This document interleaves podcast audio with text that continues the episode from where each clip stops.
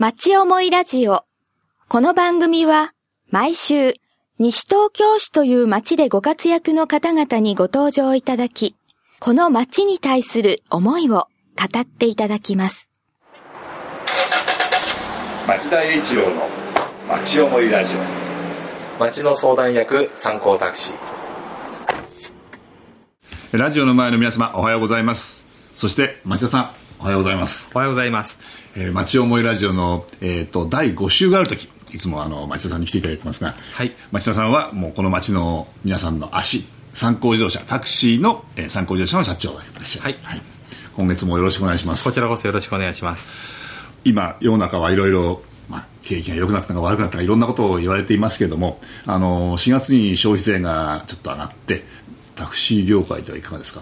そうですね。あの4月に関して言えば、はい多分第1週第2週とか影響がなかったなという形で言われております、うんはいええ。ただあの全体としては消費税部分3%上がったほどは上がっていないんで、うん。ですから大体 1. 点何ぐらいの,、うん。あの税抜きでの減収という形はなっているものの極端にん。乗り控えが起きちゃったとか、うん。あの1割ぐらい売り上げが下がっちゃったとか、うん。そういうようなことはなかったです。ないですか？はい。じゃあ皆さんそんやはりこの必要だから使ってるっていうのはそう変わらないっていうようなことなんでしょうか？そうですね。やはりあの生鮮食品も長持ちするものなんかは皆さんね、ええ。あの消費税前に買いだめしたって聞いてますけれども、ええ。多分豆腐とか牛乳とかはですね買いだめした方もいらっしゃったかもしれないですけど やはりあの日常普段使ってるっていう形なんで、そういう意味では影響は少なかったのかなって感じはしますね。その分普段の日常生活のもう足となって動いてるってことですねタクシーっていうものは。そうですね。都内の方なんかで言いますと、はい無線配車っていうのがものすごく増えていまして、えやはりあの会社さんによってはですねあの無線競争グループっていうのがあるんですけれども、まあ、10%とかええ。20%とかあの増えてるということもありまして、ええこれなんかは逆に都内に関して言えば、逆に消費税ほとんど影響ないも以上に、うん。やはり逆にその分増えちゃってると。利用回数が増えてるということが見て取れます。無線配車っていうのはあれですかあの仕事でお使いになるような方のが多いそうですね。あと最近あのスマートフォンから呼べるというアプリがありますので、うん。例えばあの私どもも東京無線グループに入っていますので、田無で東京無線の配車アプリをやると、ちょうどあの私どもの場合は私どもの電話番号が出てきてですね、えでそこのところに今この場所はここですよって出てるんですね、そうするとそこの住所を読み上げてそれであの電話していただければあのまだあの完全自動配車みたいな形になっていないんですけども、そういうアナログ型でああのスマホからの配車ができるような形になっています、今タクシーっていうのはだって無線配車が非常に便利になっているんですね。そうですね。ですからあの私どももあの4月に関して言いますと無線配車自身もやはり5%ぐらい増えてるっていう形になっていますね、へえ。その他そのやっぱり大きな会社なんかではタクシーの利用なんかはどうなんでしょう？そうですね。あのちょうどあの5月を振り返ってみますとちょうど例年ゴールデンウィークを過ぎますとタクシーの利用っていうのは落ちるんですね。もうやっぱ遊びすぎた後ってそうですね。お金使いすぎたっていうふうにあの運転手さんたちは言うんですけれども、こちら都心の方と多摩地区の方でちょっと違いが出たんですね、おあの多摩地区の方はやはりそういう乗り控えみたいなのが発生したんですけれども、都心の方はええ。そういうような乗り控えがあまり発生しなかったと。そのゴールデンウィーク明けが。はい。これあの私の仮説なんでもしかしたら正しくないかもしれないんですけれども、分かりやすく言うと会社がタクシー代を負担してくれる会社が出てきたと、あのタクシーチケットってね。そうなんです、そうすると今までは皆さん自腹っていうこともあったんで、うん。もう終電とかでも一番近いところまで乗ってって、うんうんうん。そこから最後タクシーと。うん。地元のタクシーに乗ると、はい、ここら辺の方ですと上石神井まで行って、ええ。そこからタクシーで帰るとか、うん。ところがあのやはりあの都内のタクシーの運転手さんにも聞いたりとかもすると、もう会社からチケットで家に帰る方いますよおおそうすると今まであの田無駅とかで降りてくださってたお客様が、はい。もうタクシー乗りられてる方はもう会社から、えそれもチケットなんで会社負担ということなんで、ええ。はい喜んでと、うんでそれが一つの考え方であればあの景気自体はあのいい会社もあるんでそのいい会社の方は、もう極端な場合もう都内から乗ってきちゃうと。へえ。そうすると都内の方では、まあ、あのゴールデンウィークでお金使った使わず関係なく関係なく法人利用って会社のお金で。そうすると、その方も疲れず帰れる。とで残念ながらこう夜に関して言えばこう田無の方ではその分お客様が他社のタクシーに都心のタクシーに乗られてるというような仮説もあるかも、成り立つかもしれないですね、えー、今あの、タクシーの業界のお話、いろいろあの伺ってきてますけども、はい、あのタクシーの横で今、ここに見せていただいてますけど、東京交通新聞ってこう新聞があって、はい、いろいろこう出ているんですね。そうですね。これは、えー、っと1週間に一遍。そうですね。1週間に一遍月曜日に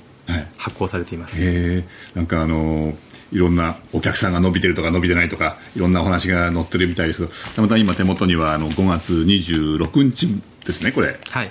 えー、女性力を生かして WBA 世界王者支えっていうタクシー会社の女性社長のお話ですか、はい、載ってたり、えー、面白いですね。からあの小平のあのこの前、えー、先々週でしたっけ？あのタクシーやボンネットバスやなんかいろんなのが集まったイベントね、ね、写真が載って、はい、はい、これは小平ですけども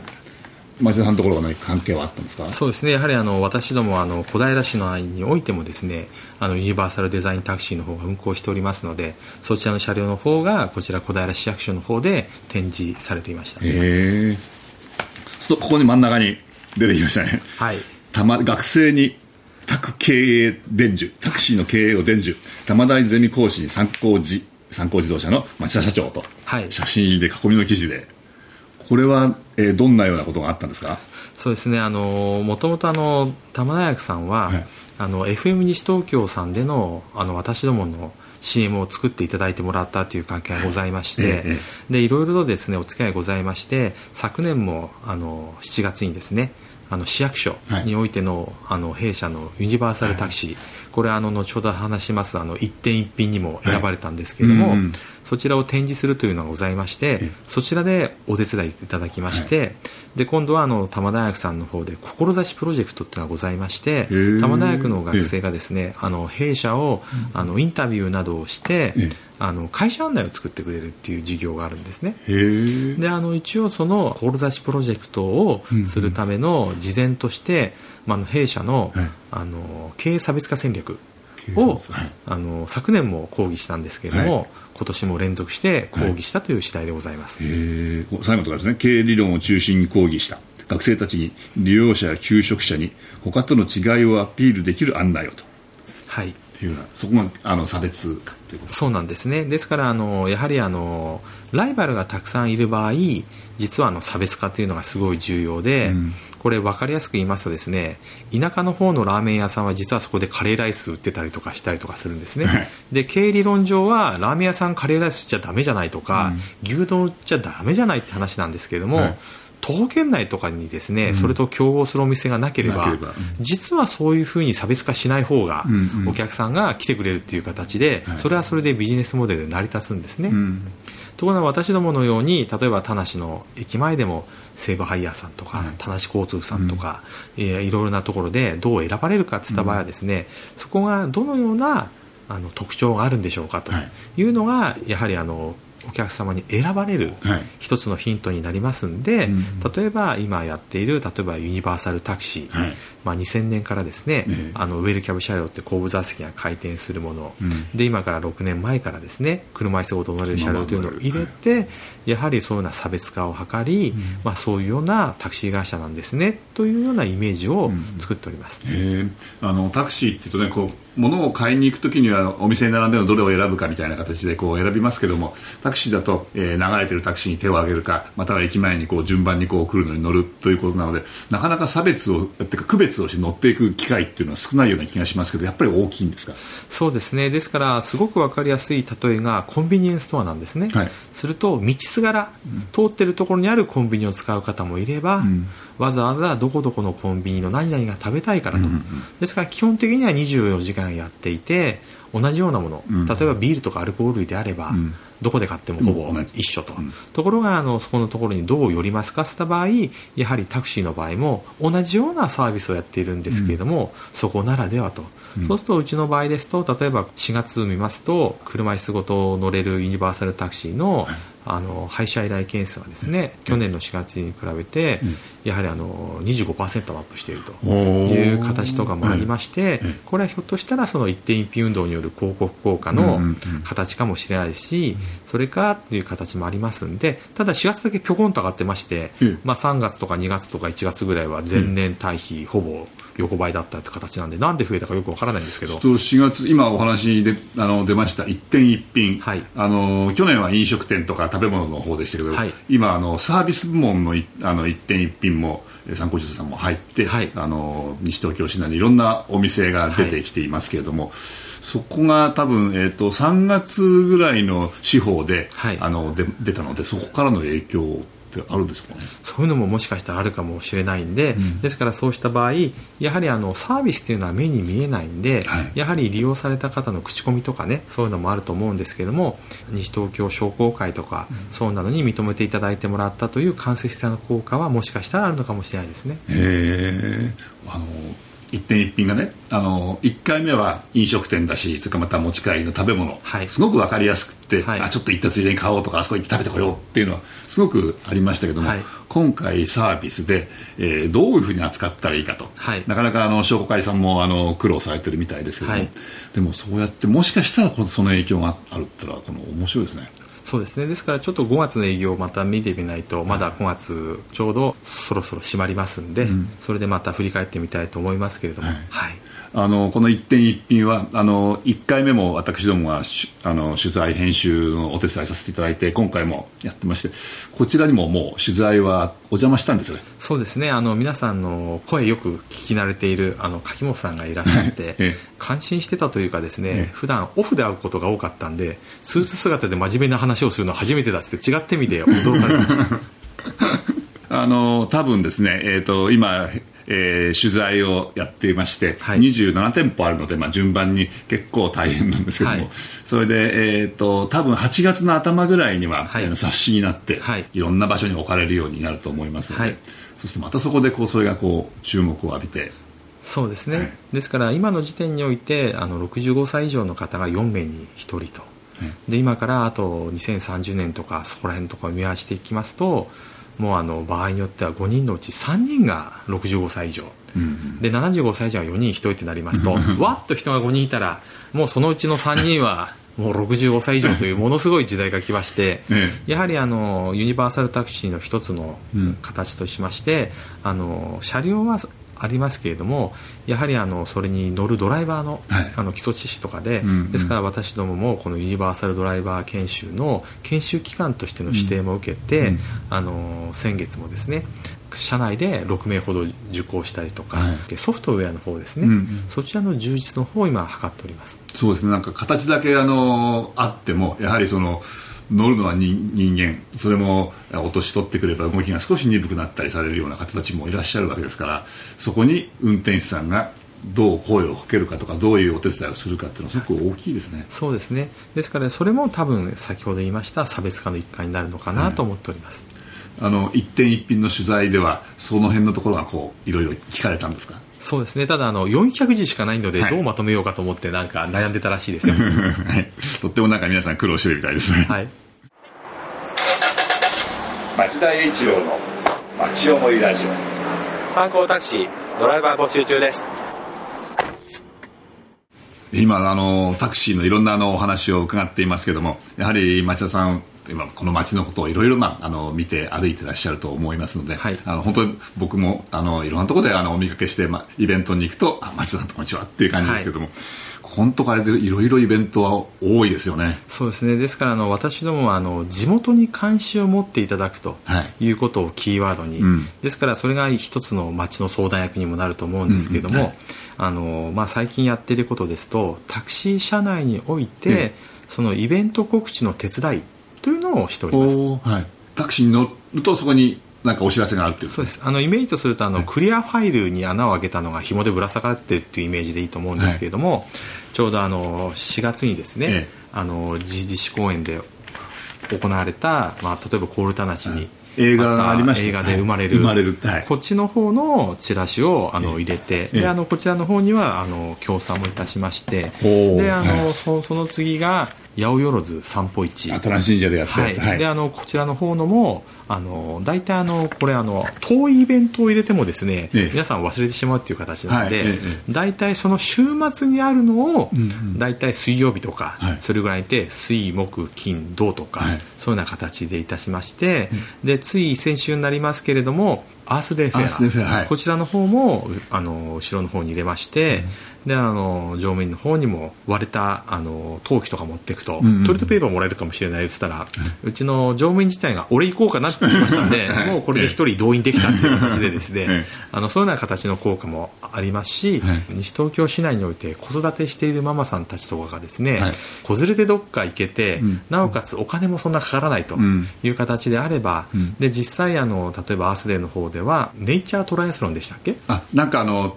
いくつかの種目をトライするんでしたっけ？子供子供向けでしたはい、あの確か5歳から10歳向けで、まずノコギリで、え確か5センチぐらいの、まあ、丸太とは言わないですけども枝を切って、うんでその後三輪車で多分50メートルぐらいかどうかわからないですけど あのチャリチャリチャリチャリ行って、えで最後ダッシュして戻ってっていう形ありまして、ええ。ちっちゃい子が木を切るっていう経験なんかあんまないと思うんですよね。そうですね、うん。中学校とか行くと技術課程とかそんなのであるかもしれないんですけど、そうすると木を切ることでであのわ子供たちの見ているとやはりあのノコギリの目を入れてもすぐずれちゃうとか。そう。まっすぐ引かないとね、はい、まっすぐ行かないといけないとか、あとはあのほんの5センチぐらいしかスライドしなくて一生懸命やってるけれども5センチしかスライドしないとなかなか切れないとか、うんうんやはりいろいろなお子さんたちとか見ててあとはあのあちらです。とあのけん玉とか、はい。ベーゴマとか、ええ。ひもごまとかもありまして、うんうん。やはりそういうのもですね古き良き特にあのけん玉に関して言えば、はい西東京市は言われがはい。ございますよね。なんかあのけん玉協会っていうのは田無が発祥の地なんですって。というふうにあの聞いてますんで、ええ。ですからあのその時も確かねけん玉八段の方が来られて